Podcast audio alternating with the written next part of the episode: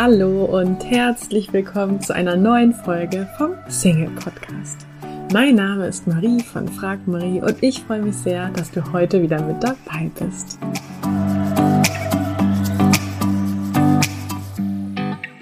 Heute möchte ich mit dir über die Frage auf die Liebe warten oder aktiv suchen sprechen. Denn als Single habe ich mich diese Frage ehrlich gesagt ziemlich oft gestellt und sie zählt wohl auch zu den Fragen, die am meisten, ähm, die ich am meisten von euch gestellt bekomme.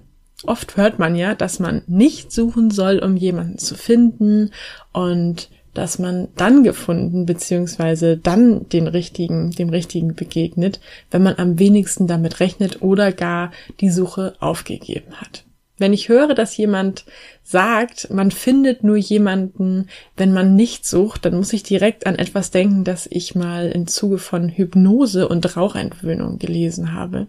Nämlich, dass viele Raucher ja gerne argumentieren, dass Helmut Schmidt, einer der wohl bekanntesten Kettenraucher, ja auch 96 geworden ist. Und ja, das stimmt, er ist 96 geworden, trotz Rauchen. Das ändert aber nichts daran, an der Tatsache, dass Rauchen ungesund ist und das Risiko gesundheitlicher Folgen nachweislich erhöht. Ich möchte jetzt hier gar nicht predigen, dass Rauchen ungesund ist. Vielmehr möchte ich eigentlich nur damit sagen, dass es in Bezug auf die Liebe beziehungsweise in Bezug auf das Suchen und auf das Nichtsuchen genauso ist. Nämlich, dass ja, es gibt Menschen, die jemanden kennengelernt haben, als sie die Suche aufgegeben haben oder nicht aktiv auf der Suche waren. Ähm, ich denke, wir werden immer Beispiele finden, die genau das belegen. Die Frage ist nur, willst du dich darauf verlassen?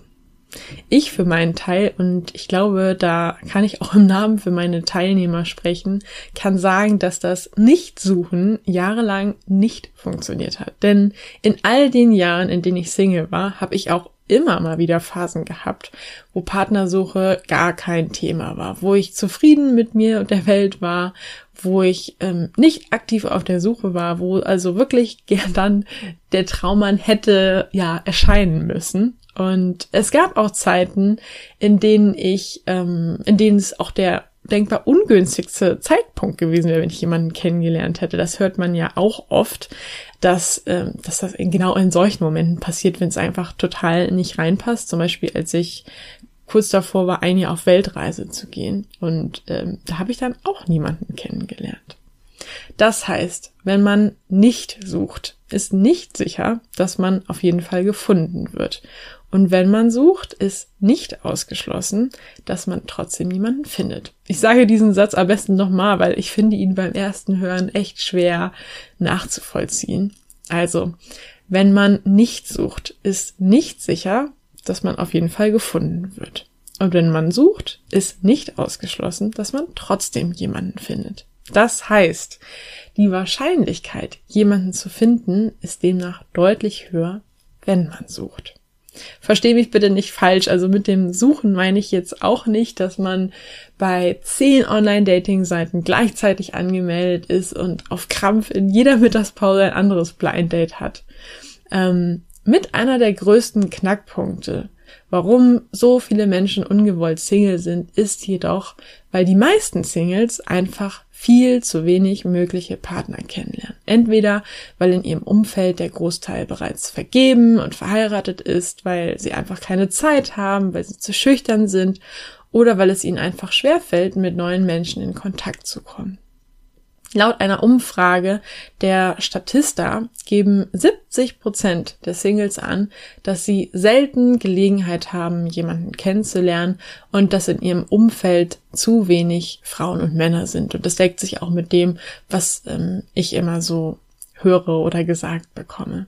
Und genauso wie du vermutlich Beispiele in deinem Umwelt findest, in deinem Umwelt, in deiner, in deinem Umfeld findest, die gefunden haben, als sie nicht gesucht haben, findest du mit Sicherheit auch Beispiele in deinem Umfeld, die gesucht und gefunden haben. Es scheint also irgendwie weniger eine Frage zu sein, ob beziehungsweise suchen ja oder nein, sondern vielmehr um die Frage des Wie.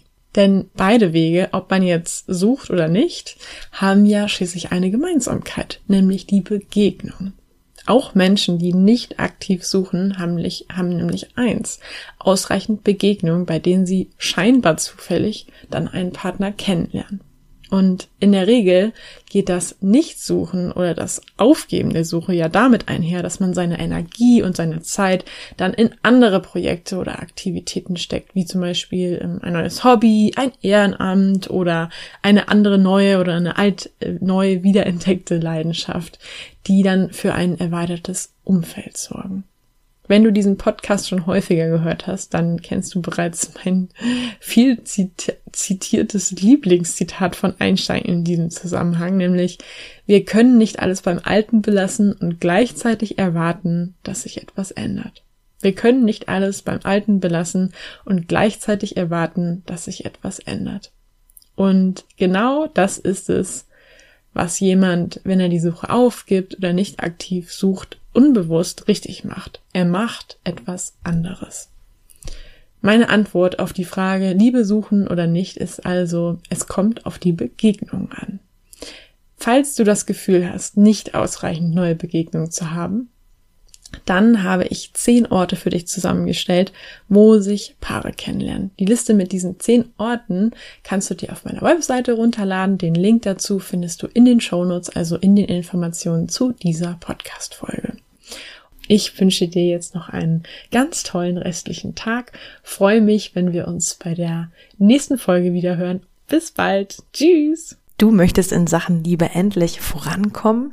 ankommen, dich von Experten unterstützen lassen, die nachweislich bereits zahlreichen Singles in einer Beziehung verholfen haben, dann hast du jetzt die Möglichkeit, uns kostenlos kennenzulernen. Wir nehmen uns die Zeit, dich und deine individuelle Situation in einem kostenlosen Kennenlerngespräch kennenzulernen und geben dir eine Einschätzung, ob und wie wir dir helfen können. Wir klären alle Fragen, wie so eine mögliche Zusammenarbeit aussehen kann und ja, freuen uns, dich kennenzulernen. Du kannst jetzt einfach auf frag-marie.de www.de slash Beratung gehen und da einfach äh, deine Anfrage an uns stellen. Das ist kostenlos, unverbindlich. Klickst einfach auf Kennenlerngespräch vereinbaren und dann melden wir uns bei dir auf frag-marie.de slash Beratung. Wir freuen uns auf dich.